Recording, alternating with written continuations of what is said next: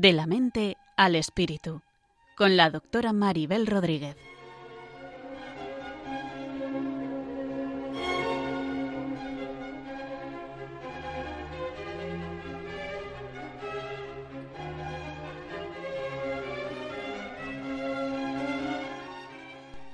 Saludos a todos y bienvenidos nuevamente a un nuevo programa de la mente al espíritu.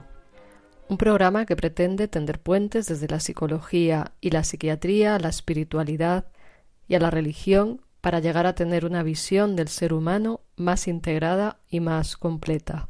En el programa de hoy hablaremos de cómo el narcisismo se pone de manifiesto en la vida religiosa y de los problemas que produce.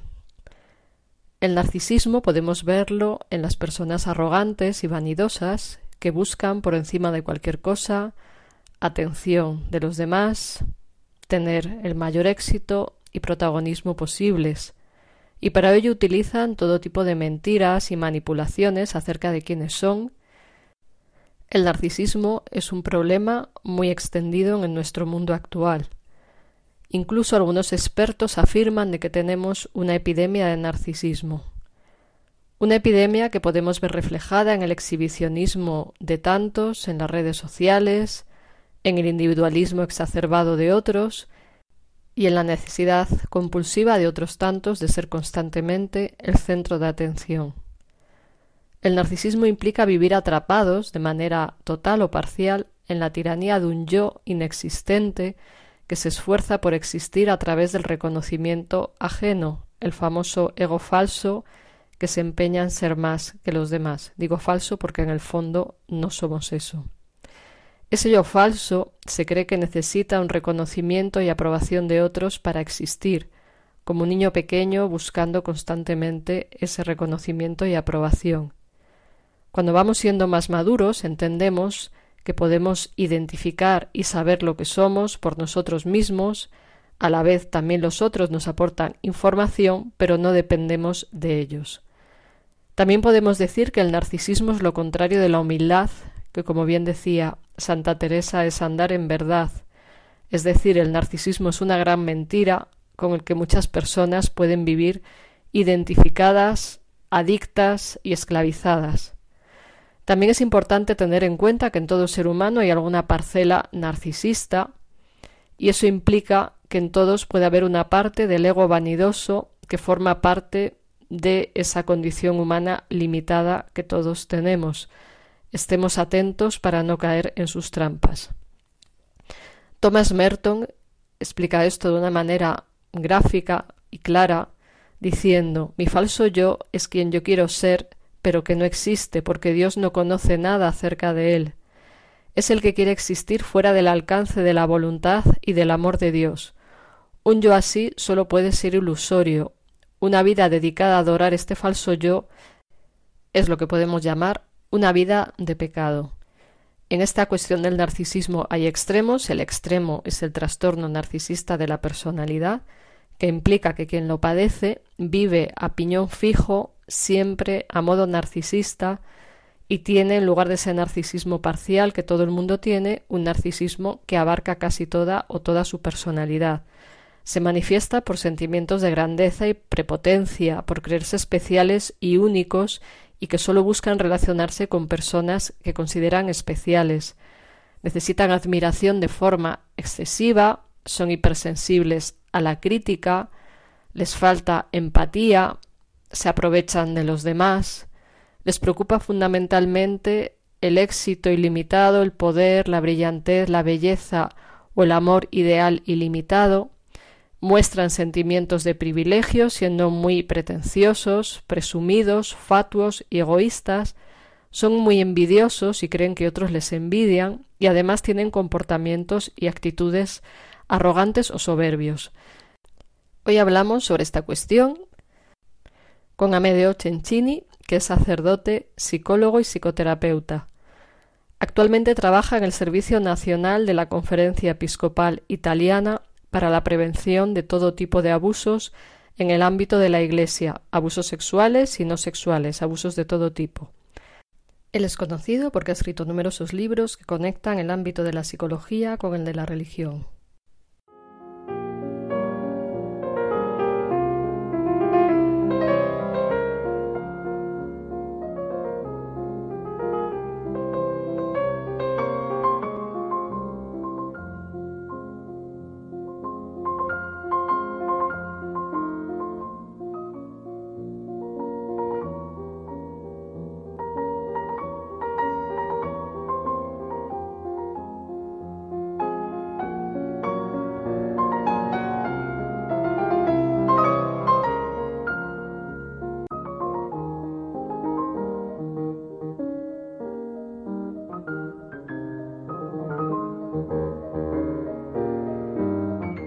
Estás escuchando De la mente al espíritu, aquí, en Radio María.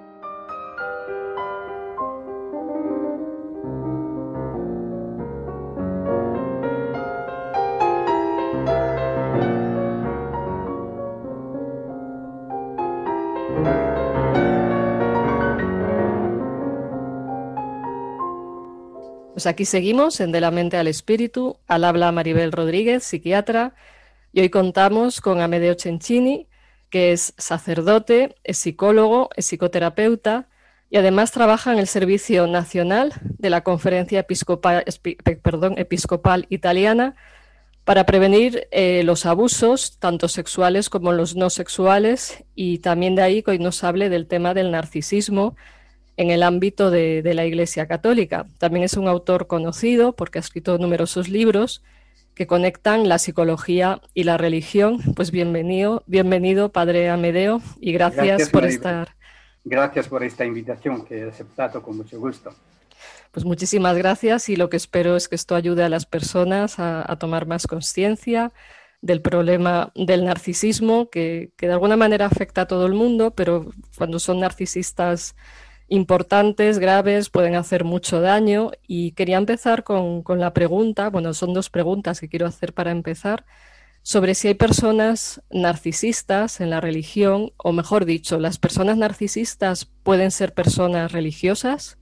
Bueno, claro que pueden serlo, sobre todo si distinguimos religión de otro término, fe, y religioso de creyente. Es una distinción importante y significativa también para identificar el verdadero narcisista. De hecho, religión quiere decir devoción hacia un Dios que es omnipotente y que es temido por esto, y que es mi interés ser bueno entonces, porque al final de la vida este Dios omnipotente me juzgará. Entonces observaré sus mandamientos celebraré el culto y haré mis oraciones y mis devociones para pedirle las así llamadas gracias, ¿no? Pero al mismo tiempo haré todo eso para imponerle a este Dios, de algún modo, lo que yo quiero y quejarme con, este, con el Dios si no me concede lo que quiero. En resumen, el narcisista, más que, que ser un creyente, en todo caso, usa la religión.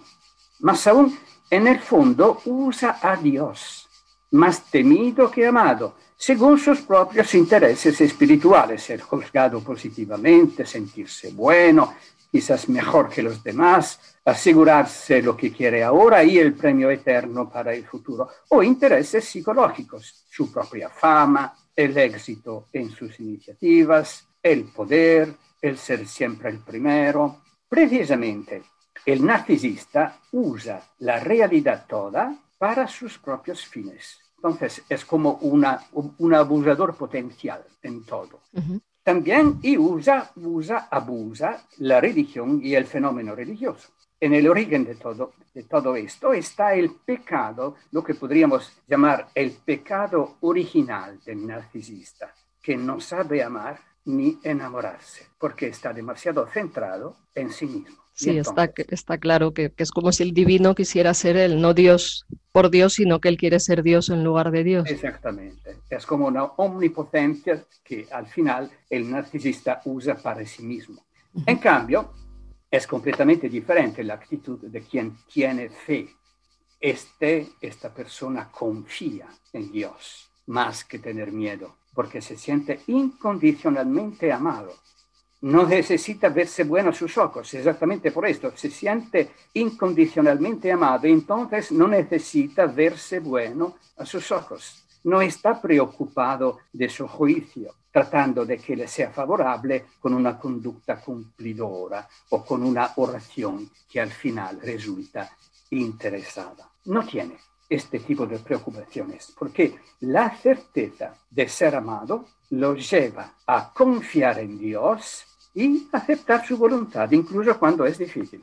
Es decir, que la persona que tiene fe, muy distinto del concepto de religión, no usa a Dios ni tampoco la religión para sí mismo y sus intereses espirituales. De alguna manera también es libre interiormente. Si se siente amado, el narcisista no es libre. No es libre, exactamente. No, es, no puede ser libre. Es libre solamente la persona que tiene la certeza de ser amado. Claro. ¿Y cómo podríamos detectarlo? Para esto le voy a hacer tres preguntas que, que, voy ahora a enumerar y luego las iré haciendo. La primera es por lo que hacen, les podemos detectar, por cómo tratan a otros, por cómo nos hacen sentir veamos una por una estas posibilidades por las que pueden ser reconocidos. ¿Les podemos detectar por lo que hacen?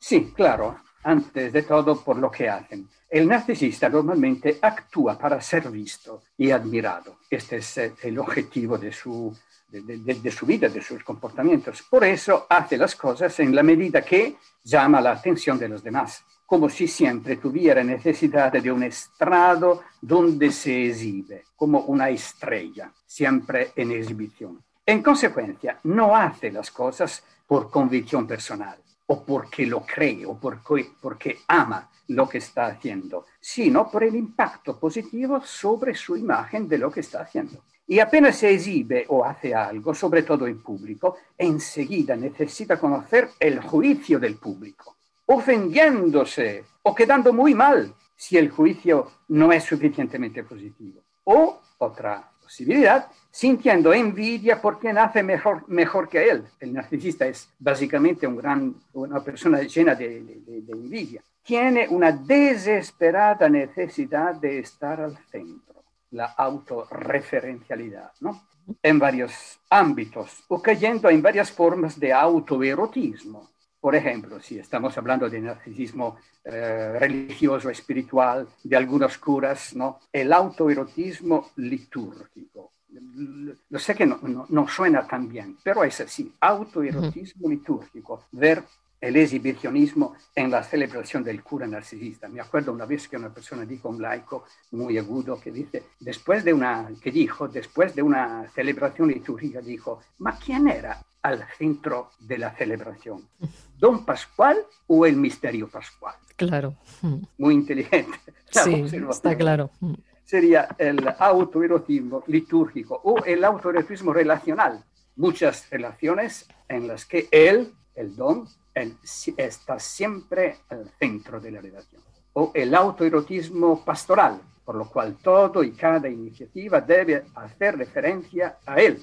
O el autoerotismo teológico, la ostentación de cultura teológica por su buena imagen. Uh -huh. Hay también un autoerotismo místico espiritual, típico de quien alardea una relación especial con lo divino, a veces incluso con la pretensión de revelar su voluntad.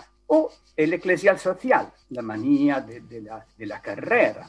O el autoerotismo genital sexual, que no es la única forma autoerótica y que siempre está vinculada con esas otras formas. Claro, por si los oyentes no entienden bien qué es esto de autoerotismo, puede ser algo así como buscar una gratificación, una satisfacción, un placer siempre para sí, uno mismo.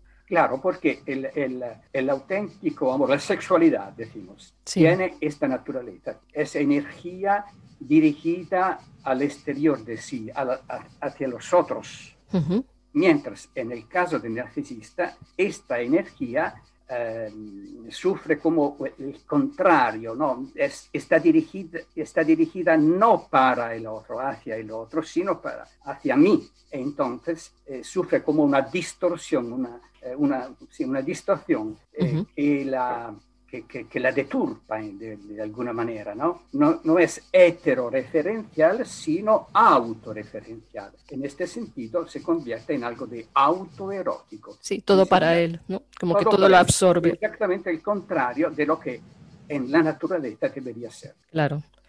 ¿Y por cómo tratan a otros les podemos detectar? Sí, sería la segunda característica, la, probablemente la más eh, clara que se puede identificar. El, el, rasgo fundamental del narcisista es la pretensión de tener del otro o del exterior aquella estima de sí que no le viene del interior. Esta es la contradicción de, fundamental del narcisista, tener del otro y, o del exterior aquella estima de sí que no le viene del interior. Por esto, uh -huh. don o padre o fray narciso o hermana narcisa necesita desesperadamente estar al centro de las relaciones y tiene un fuerte resentimiento y hostilidad por quien, según él o ella, no se lo permite.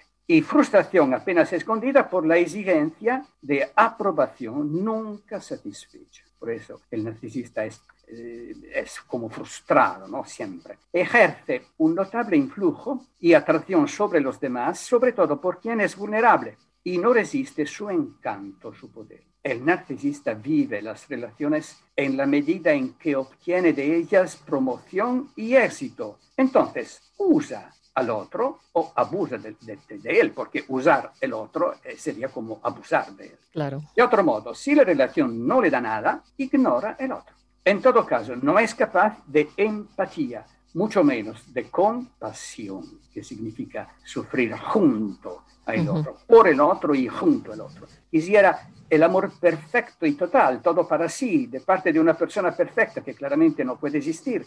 Al inicio entonces de la relación piensa que tal vez la ha encontrado. Entonces gratifica y llena de atenciones el otro, pero cuando se da cuenta de su imperfección del otro y de su límite, fatalmente la desprecia y la rechaza.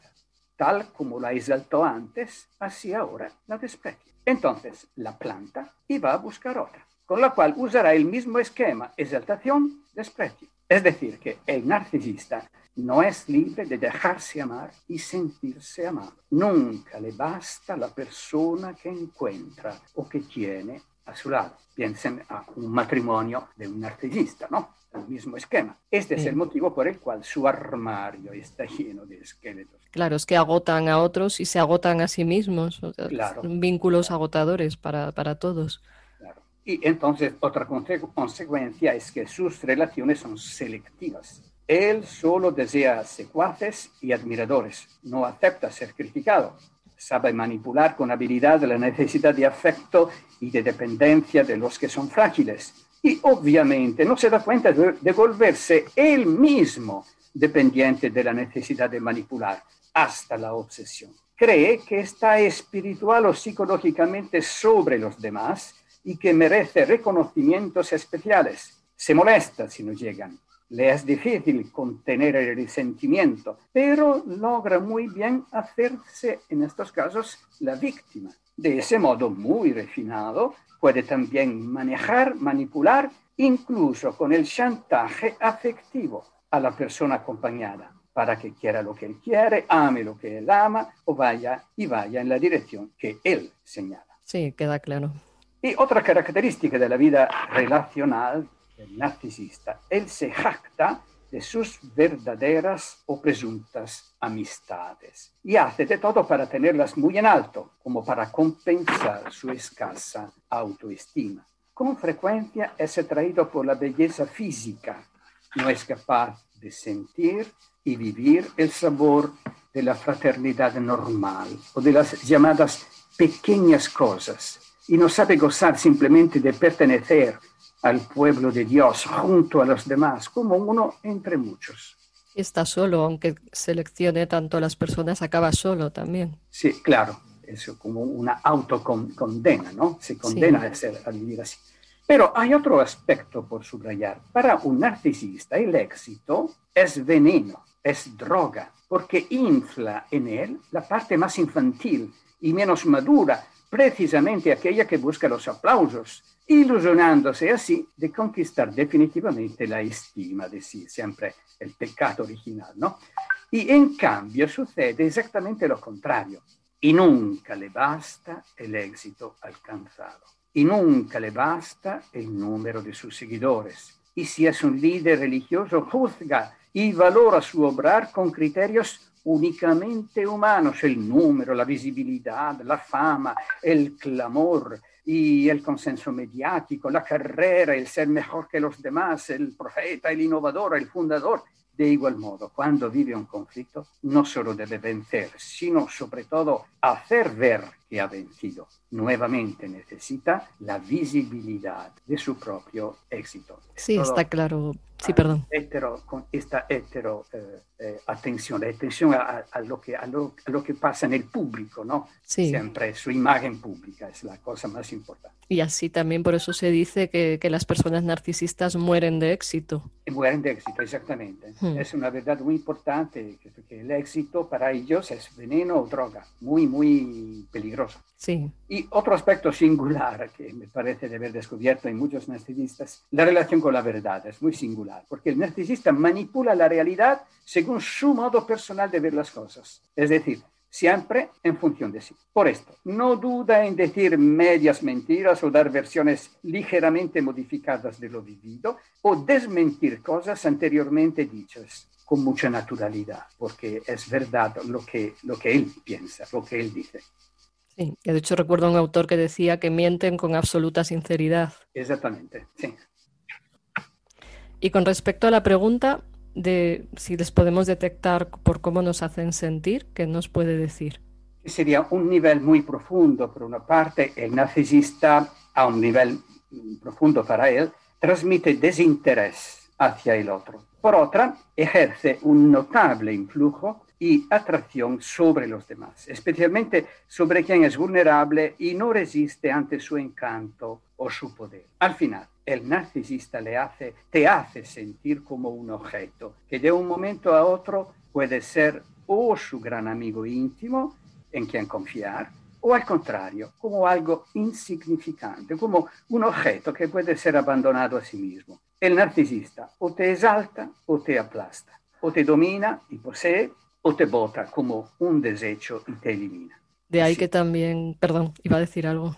No, no, así es. De ahí que sea tan importante tener libertad interior, ser capaces de ser conscientes, conocer las propias debilidades y la propia parte narcisista de uno que es vulnerable a la manipulación, a la seducción, porque estas personas te alaban, te, manejan como objeto, pero también aprovechándose de la falta de autoestima del resto. El conocimiento, decías, la mejor terapia para para, para, para, hacer una inteligente reacción al narcisista. Claro, porque así uno detecta que le están manipulando y puede salir de ese juego.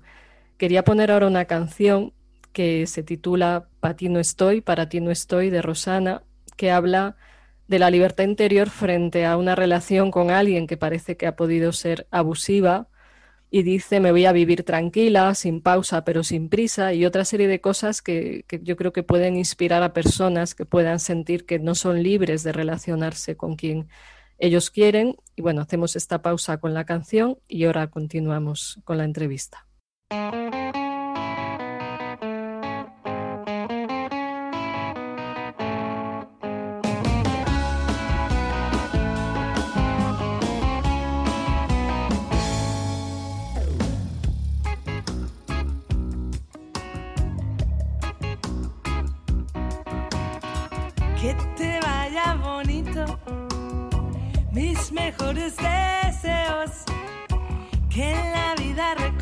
Que siembres de bueno.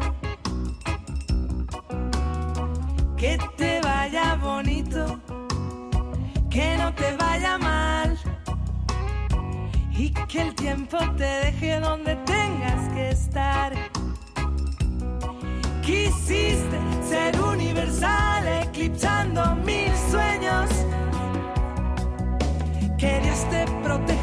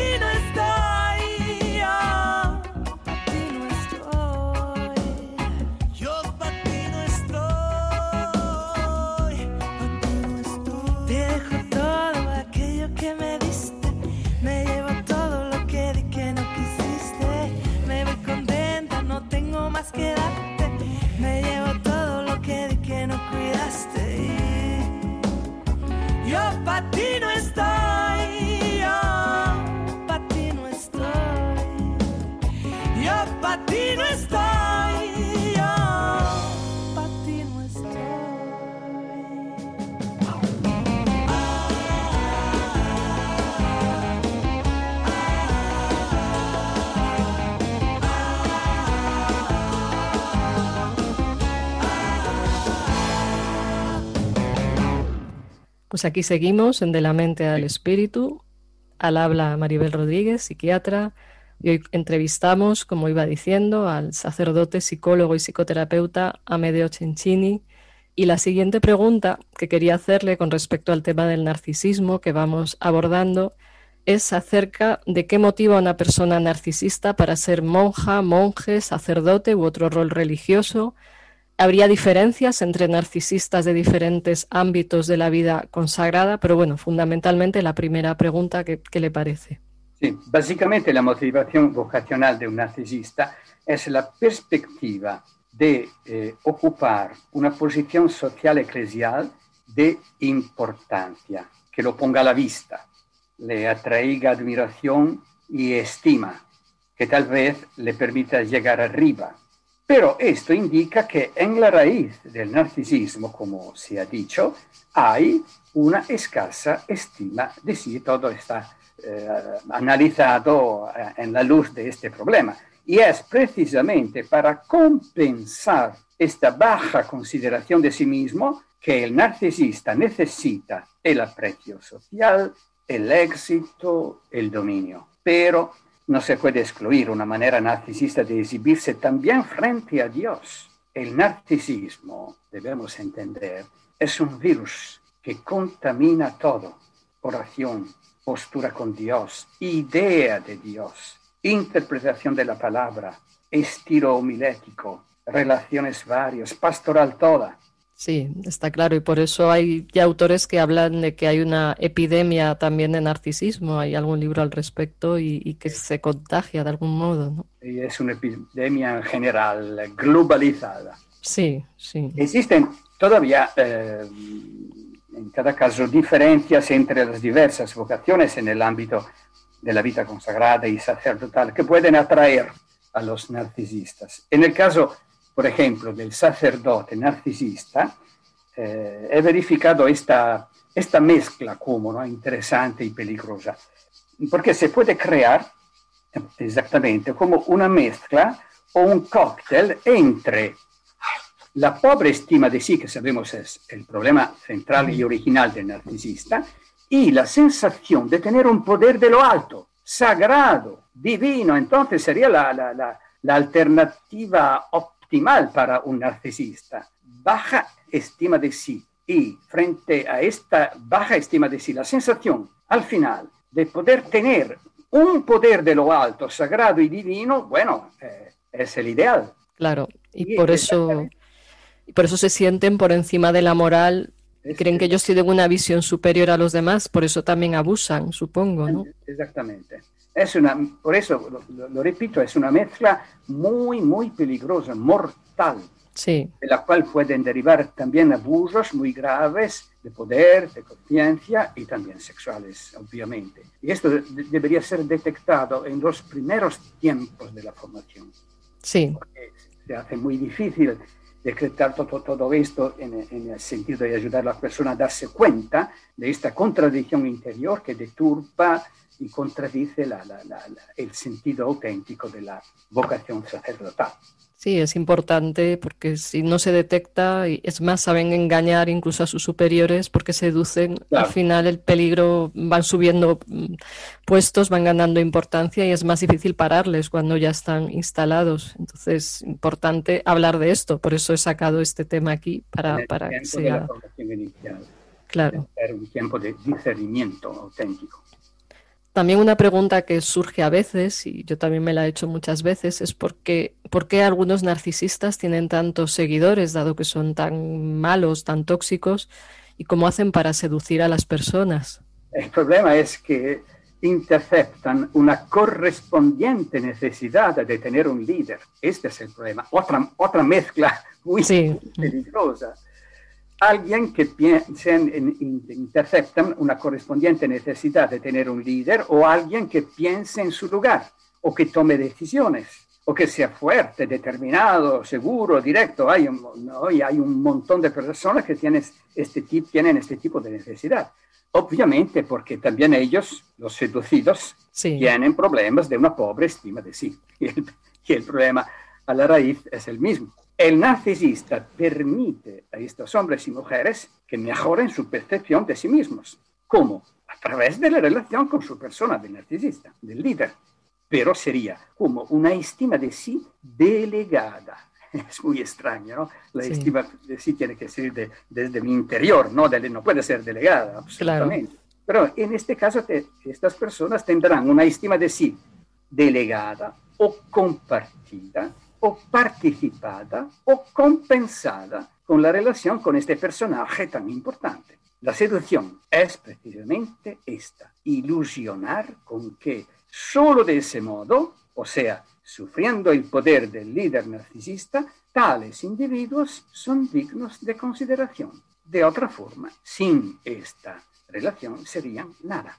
Entonces, los gratificará gratificando su mismo narcisismo de estas personas, dándoles puestos de responsabilidad, apreciándolos en público, pero siempre haciéndoles sentir que su salvación es la relación con él, con don Narciso, con padre Narciso.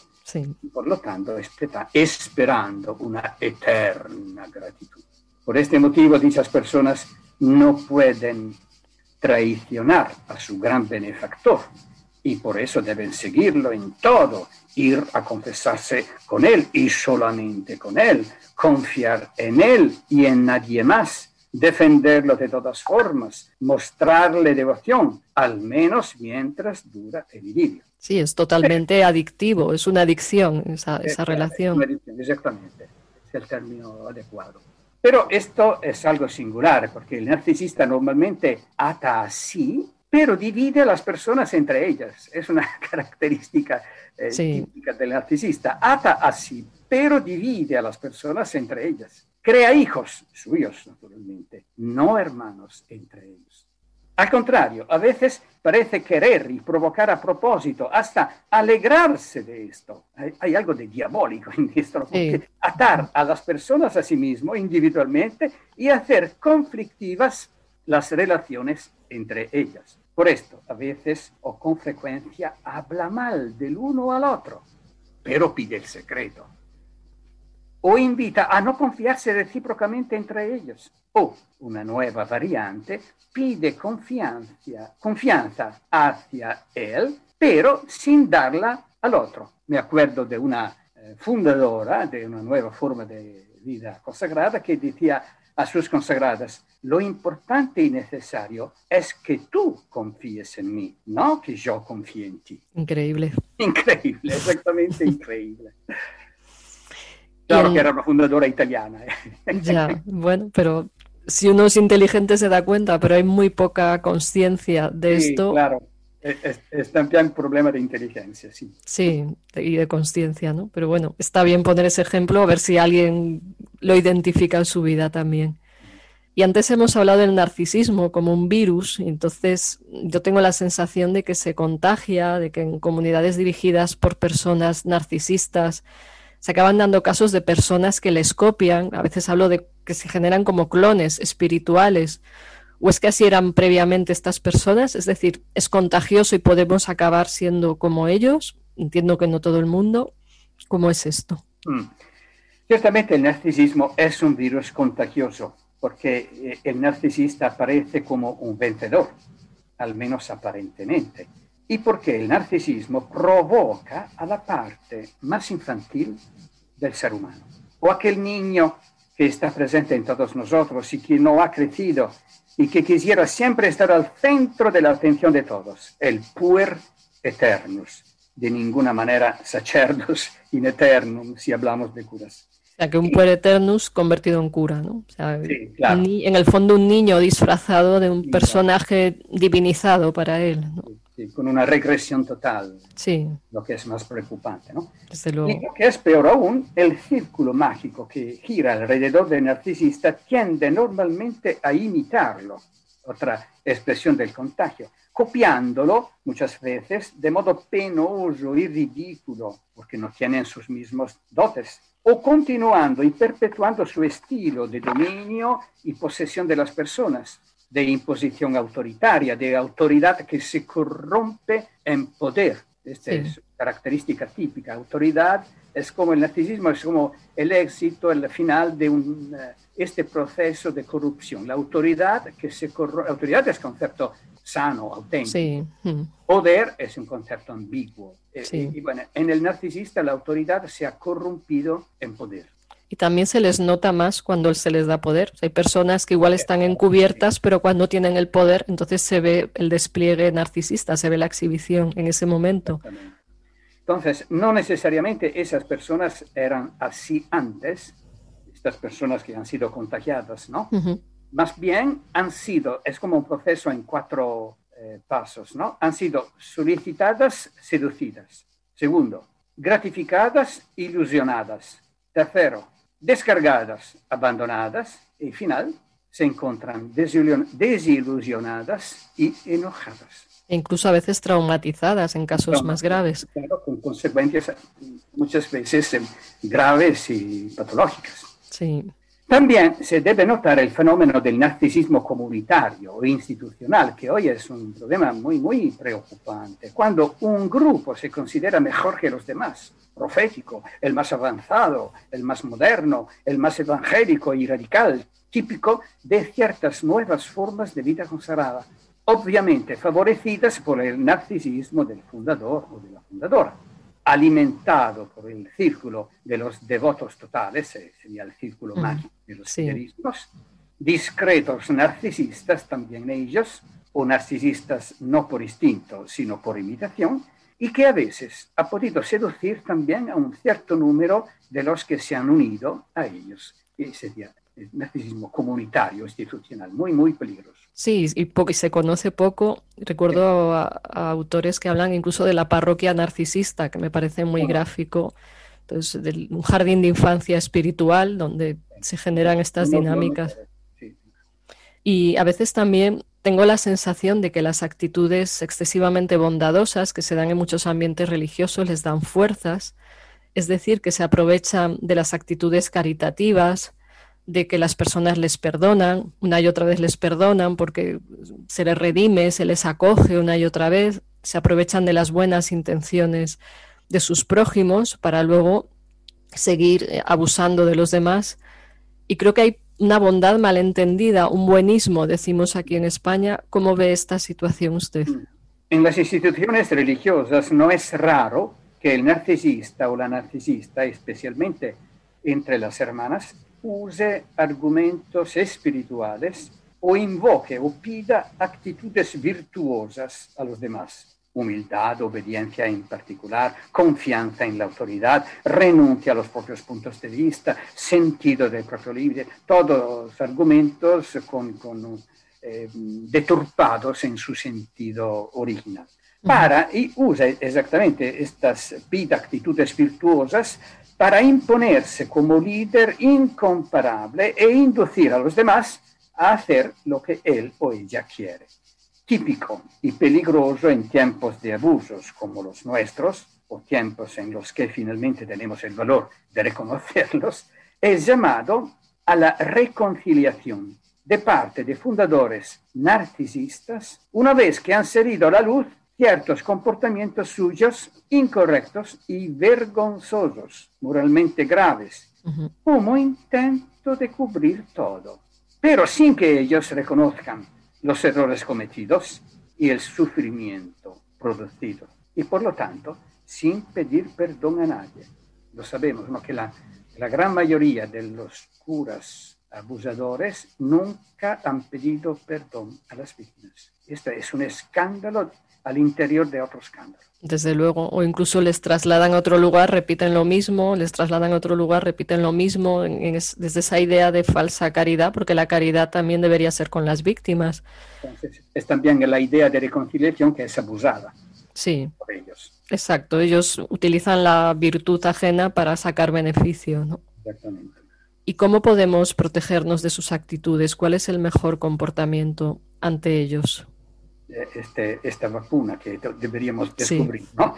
El mejor anticuerpo es la propia madurez interior, claro, en el sentido de, sobre todo, de la libertad, de la necesidad del líder fuerte. Por favor, no, no tenemos necesidad de, de- de- de- de líderes fuertes. No, también hemos hecho italianos y españoles experiencia política de, Sí. de- de todos los desastres creados por estos tipos de líderes. Entonces, por favor, no, somos, de- de- de- deberíamos hacer crecer en nosotros esta libertad de la necesidad del líder fuerte o de la necesidad de depender de alguien, de su consentimiento o de sus premios, o del miedo de encontrarse solos y sin apoyos y protecciones, que es Sí, una claro. eh, normal de la vida, ¿no? El narcisista tiene el don de percibir e intuir velozmente los lados débiles de las personas, aprovechándolos para su beneficio. Es decir, ofreciendo o ilusionando con poder ofrecerles la posibilidad de gratificar las necesidades relacionadas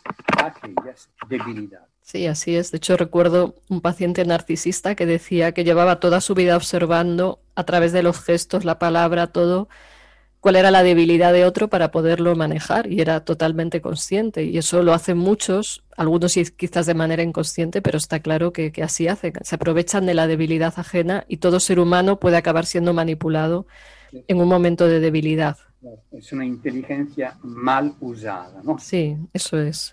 En ese sentido es importante formar hacia un sólido sentido de la propia identidad y unir la estima de sí a ella, a algo que viene del interior y que no necesita la bendición y la protección de ningún líder.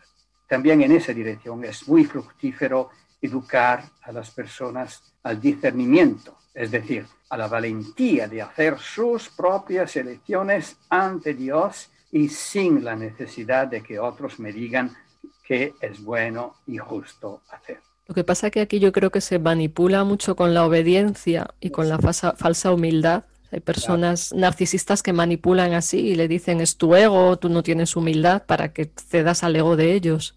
Claro, Entonces, que, y, y también la cuestión del autoconocimiento que usted decía antes, que, que tenemos a veces tan olvidada en el ámbito religioso, pero ¿cómo vamos a conocer nada de Dios ni de la realidad sin saber quiénes somos? También eso es fundamental para hacer un camino espiritual adecuado sin manipuladores por medio. Exactamente, el ejercicio del discernimiento como actitud constante del creyente y no solamente como algo que se hace en algunos momentos particulares. El creyente es una persona que habitualmente discerne la voluntad, lo, lo que Dios quiere y, y, y, le pide y le dona. Claro, y eso requiere estar atentos a la realidad más que una nube de ideología religiosa, estar atentos a la realidad, a los otros, a lo que Dios me está poniendo delante, porque si no, no estamos en la realidad. Es una terapia psicológica y espiritual al mismo tiempo. Así es. ¿Y qué sugeriría para que en el ámbito de la Iglesia se ayude mejor a poner límites a este problema del narcisismo? Bueno, hay una medida urgente y que debería aplicarse inmediatamente en los tiempos que estamos viviendo, es decir, tener el valor de monitorear las situaciones eclesiales comunitarias, desde las parroquiales, desde las parroquiales hasta las religiosas, para darse cuenta de cuánto narcisismo hoy está creando problemas muy serios a la vida de la iglesia y de las comunidades religiosas y parroquiales. Hay tantísimo narcisismo en la iglesia que tenemos que detectar. Sí. Es importante entonces escuchar a las víctimas, solicitar una reacción a este fenómeno, porque donde hay narcisismo hay abusos y por lo tanto hay víctimas y muchas veces víctimas silenciosas o que no tienen el coraje de denunciar. También porque el narcisista no necesariamente realiza transgresiones evidentes, pero con frecuencia su actitud es una premisa que conduce a verdaderos abusos. Más en general, decimos que hoy es indispensable una formación inicial en ese sentido, que enfrente el tema y sus consecuencias, y una atención constante en la formación permanente a través de la cual crear y alimentar una cultura de la prevención del narcisismo, con lo que significa en la mentalidad general, en la sensibilidad personal, en las praxis pedagógicas preventivas y de control personales y comunitarias. Claro, y ahí tenemos mucho trabajo por hacer, por educar, por ver cómo tratar esas heridas de amor que tienen los narcisistas y sus víctimas y es tanto conciencia como una cuestión educativa desde la raíz, también desde la infancia. Me parece que es importante ver que hay familias que son narcisistas y también promueven esto y, tienen a su niño dorado que tiene que ser el sacerdote o el exitoso. Entonces es una red compleja donde todos, de alguna, o sea, todos los que sabemos del tema debemos intervenir porque si no es como una mancha de aceite o como un virus que se va extendiendo cada vez más y, que hace mucho daño a, todo tipo de personas alguna indicación más concreta. Eh, me parece importante mantener aquella norma que prevé una rotación de los encargos de responsabilidad para que ninguno, ninguna se quede en puestos de autoridad por un tiempo demasiado largo. Y segunda indicación, estar atentos al narcisismo que hemos mencionado antes, comunitario e institucional. Hoy corremos menos riesgos que antes al respecto, pero igualmente siempre hay la tentación de dar importancia a los criterios humanos en nuestras obras, de visibilidad, de la fama, del éxito, del número, del contar más que otros, del poder económico, a veces incluso de la grandeza. Mm, suficiente ver ciertas estructuras del pasado que con su imponencia eh, son como la imagen, el símbolo de esta contradicción mental y comportamental. Desde luego, y también se me ocurre el, prestar atención al propio narcisismo. Yo le llamo la parcela narcisista, como el pedacito de narcisismo que, todos podemos tener. Usted habló del pecado original. Entonces, el ego humano se puede colar incluso en personas no narcisistas. Eso hace que se sea tolerante o que se sea seducible. Entonces, en ese proceso de autoconocimiento, percibir esas sombras y también la propia luz que tenemos, ¿no? Saber las dos cosas para ser conscientes, combatirlo desde dentro y desde fuera. Me parece que las dos cosas son necesarias para poder avanzar. ¿Eso, eso qué le parece? Perfecto, es, así. Todos juntos eh, nos encontramos en este tipo de atención, el narcisismo personal, subjetivo, que es como este pecado original general, ¿no? y a este narcisismo comunitario, institucional, social, eclesial. ¿no? Eh, bueno, creo que esta sea la dirección que deberíamos dar a nuestra, en este trabajo, eh, en esta sensibilidad, gracias a Dios que tenemos hoy, ¿no? Hacia estas formas de progresiva corrupción en nosotros de nuestra naturaleza, porque fundamentalmente el narcisismo significa la desesperación de quien no se siente y no goza de ser hijo. Claro. y de ahí que también es, aparte de detectarlo, mirar desde la compasión, no desde la complacencia. Es decir, bueno, son personas enfermas, requieren límites, requieren ser controlados de alguna manera para que no, o sea, controlados quiere decir mm, que no me invadan, que no me dañen, pero a la vez buscar que hay una raíz herida en ellos que necesita ser sanada, no tolerada, pero sí sanada. sí, claro. Muy bien, pues eh, Padre Amedeo, ya vamos yendo al final del programa. Nuevamente le, agradezco muchísimo su intervención. Recuerdo que usted es sacerdote, psicólogo, psicoterapeuta, que ha escrito numerosos libros sobre psicología y religión y que trabaja en el Servicio Nacional de la Conferencia Episcopal Italiana para prevención de los abusos, tanto los sexuales como los no sexuales. Y nuevamente gracias por todo lo que ha aportado, porque seguro que ayuda a las personas a tomar conciencia de esta problemática. Bueno, gracias a ti, Maribel, y que Dios os bendiga a todos y todas. Muchas gracias. Pues eh, saludos a todos los oyentes y recuerdo el email del programa, que es de la mente al espíritu, arroba radiomaria.es y nos vemos nuevamente en dos semanas.